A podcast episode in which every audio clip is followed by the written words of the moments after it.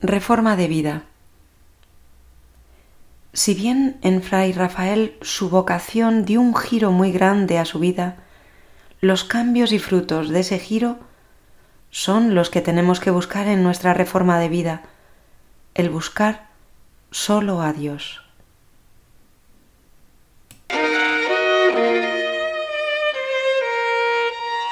Son las siete de la mañana de un claro día del mes de julio.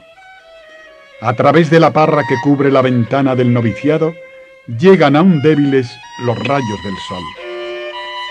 Una multitud de pájaros cantan entre los trigos y de vez en cuando sobresale en su concierto el canto áspero de una perdiz. En el monasterio reina, como siempre, el silencio, y los monjes se dedican cada uno a ocupar santamente el tiempo libre que la regla permite disponer, desde después del desayuno hasta la hora de la Santa Misa conventual. Y encomendándome a mi Madre María, he cogido la pluma y el cuaderno y mirando unas veces al sol que pasa entre las hojas del parra y otras al crucifijo que tengo delante, me dispongo a escribir un ratito. Qué difícil es expresar la impresión de una trapa al que estrapense.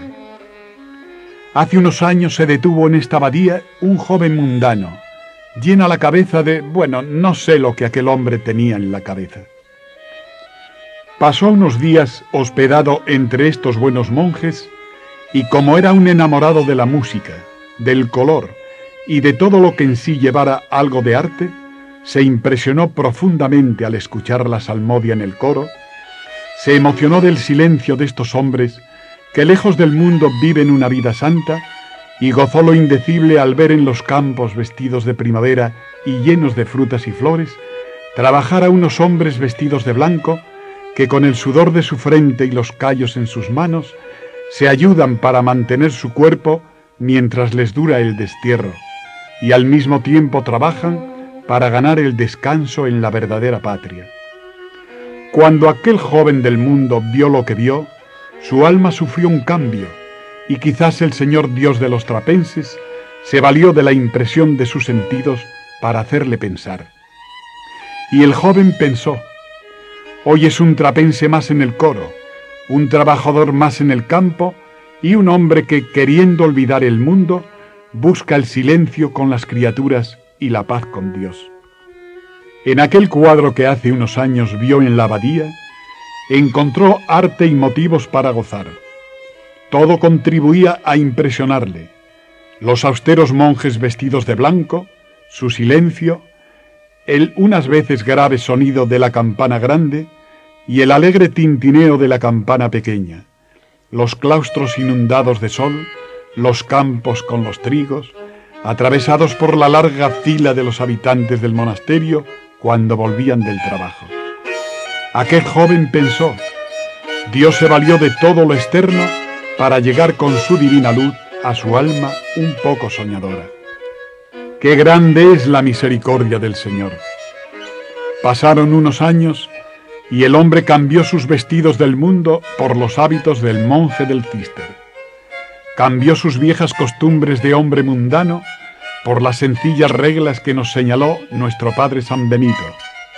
Cambió el camino de su vida y dejando a un lado los tortuosos senderos que en el mundo conducen al bienestar, a la fortuna, quizás a la gloria, dejó su carrera y dirigió sus pasos y sus pensamientos por el camino que conduce a la vida eterna, por el camino que siguieron y siguen los amadores de Dios. Todo sufrió una transformación y para que no quedara nada de antes, también cambió su manera de sentir. Ahora al verse como parte integrante y no como espectador del cuadro que admiraba años atrás, se dio cuenta, con gran sorpresa de su alma, de que entonces faltaba en las impresiones de su sentir una cosa.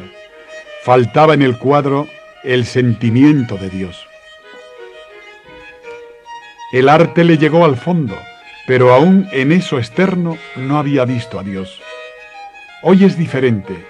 Hoy ese trapense el antes joven alocado y soñador, ya no le importan las campanas, ni los pájaros, ni el sol. Ahora ha visto con la ayuda de María que lo principal en una trapa es Dios. Ahora ya no canta el arte de las criaturas, sino el arte de Dios.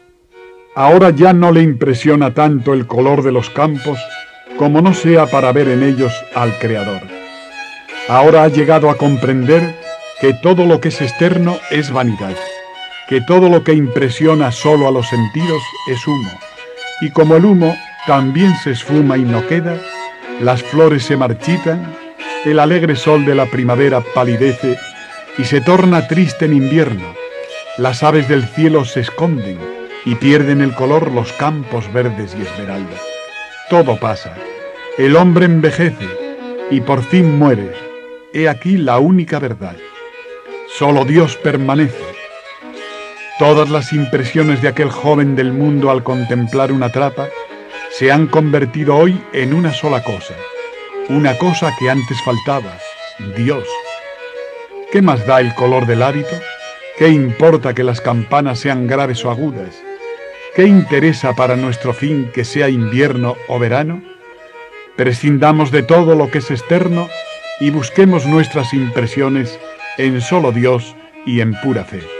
Por eso, qué difícil es al trapense el escribir las impresiones sobre una trapa.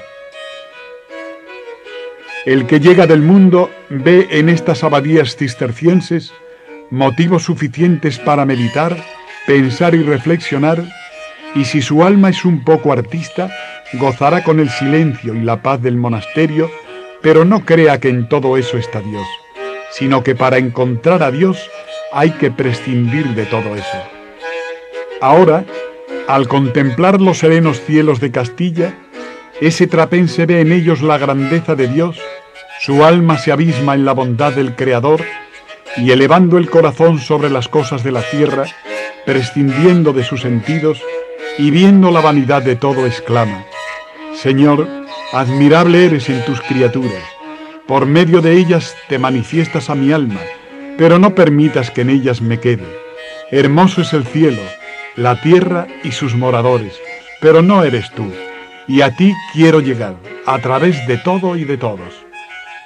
Y aquel trapense vestido de blanco, y que bajo su ancho sombrero de paja trabaja y suda en el campo de Castilla, con el sol ardoroso del verano, rodeado quizás de flores, quizá de espinas, nada ve, y nada que no sea Dios le importa, ni el sol, ni el cielo, ni el calor, ni el frío, y si a sus oídos llega de vez en cuando el sonido de la campana del monasterio, sin levantar la vista del suelo, eleva su plegaria al Dios que escondido humildemente en el sagrario de su iglesia, le espera y le aguarda, a que una vez terminado su trabajo, que no consiste en el número de horas, ni en si ha sido en la viña o en la huerta, con una azada o con un rastrillo, sino en la intención interior y oculta a las miradas de los hombres con que ese trapense ha trabajado. Solo Dios debe ocupar el alma. La paz no la da el silencio, ni los cipreses del cementerio, ni el canto de los pájaros. La paz para el trapense es Dios, y fuera de él no hay nada en una trapa que merezca la pena.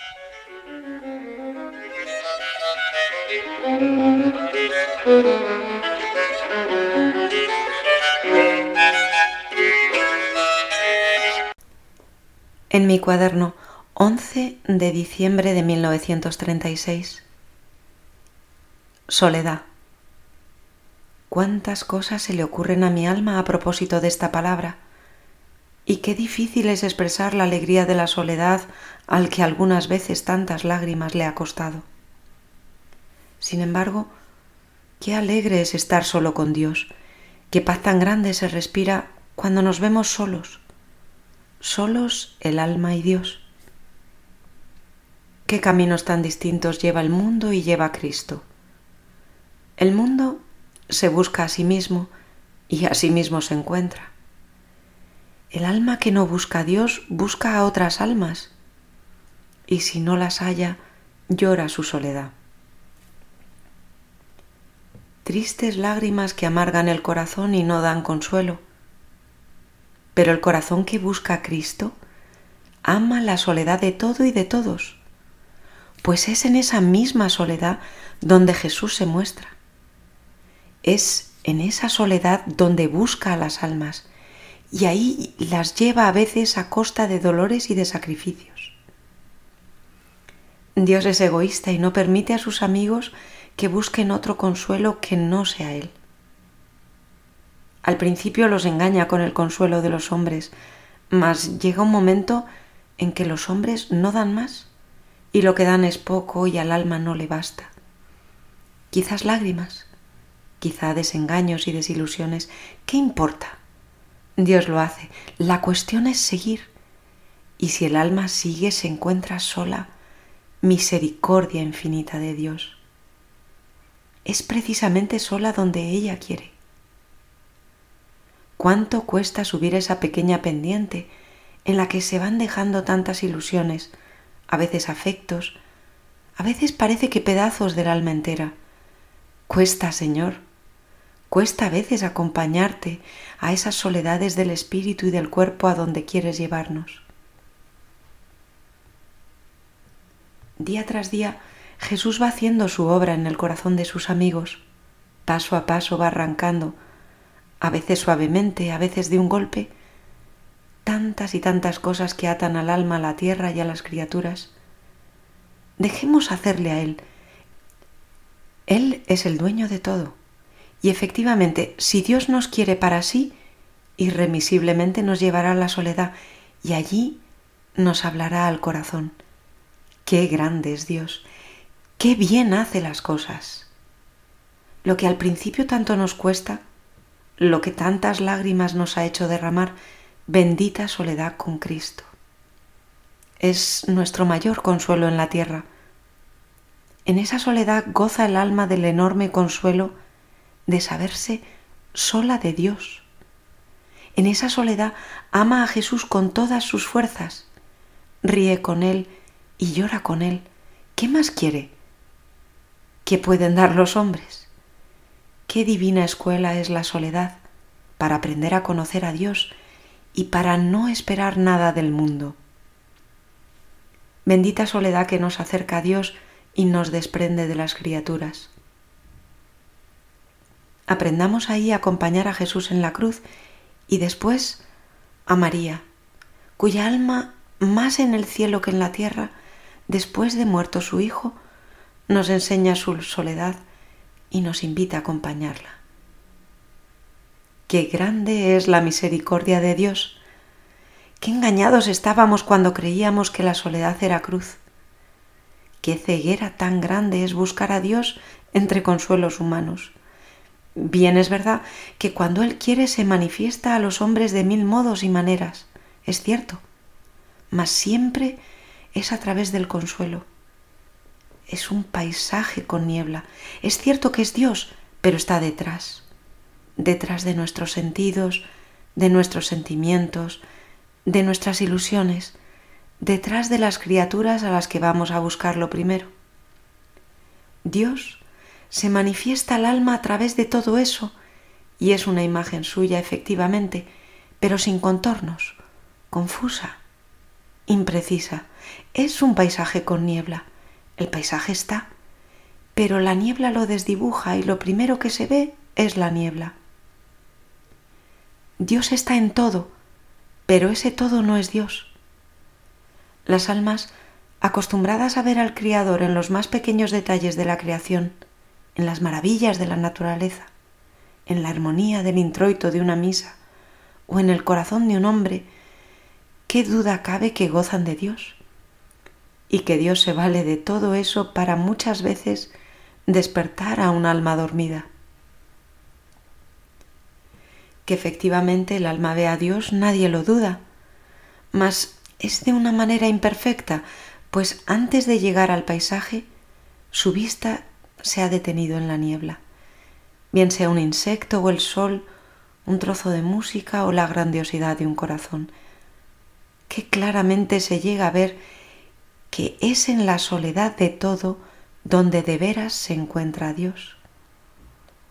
Qué gran misericordia es la suya cuando, haciéndonos saltar por encima de todo lo criado, nos coloca en esa llanura inmensa, sin piedras ni árboles, sin cielo ni estrellas. En esa llanura que no tiene fin, donde no hay colores, donde no hay nombres, donde no hay nada, nada que al alma distraiga de Dios. Infinita bondad del Eterno que sin merecerlo nos coloca en esas regiones de las soledades para allí hablarnos al corazón. Infinita paciencia la de Dios que día tras día, noche tras noche, va persiguiendo a las almas a pesar de las caídas de éstas, a pesar de las ingratitudes y los egoísmos, a pesar de los obstáculos que continuamente le ponemos, a pesar de escondernos muchas veces, no a su castigo, sino, vergüenza da decirlo, a su gracia. Cómo se ensancha el alma cuando medito en aquellas divinas canciones de San Juan de la Cruz, que una de ellas dice, en soledad vivía y en soledad ha puesto ya su nido. El místico doctor, en sus anotaciones a la canción, supone al alma que ya vivía en soledad y que Dios, contento de esta soledad, ha puesto en ella su nido. Alma generosa la del carmelita que fue buscando a Dios en la soledad de todo. No así la mía, que fue lo contrario, que es llevada de la mano del Altísimo a todas partes y muchas veces no de buen grado, sino arrastras. Misericordia infinita de Dios, ¿qué he hecho yo para que así me trates? Mas ya todo acabó. Seré generoso, seré dócil. Me lleves donde me lleves, amaré lo que tú ames, incluso el vivir, si ese es tu deseo. Me abismaré en esa soledad del espíritu y del cuerpo, para que en ella, como dice la canción, hagamos el nido de amores divinos. En ella me trates, me ilustres, me guíes para que en esta senda de la vida por el mundo no me pierda y me extravíe. Condúceme, Señor, por ese camino de soledades que es el seguro, pues al no haber otros que lo crucen y siendo tú el guía, ¿qué hay que temer?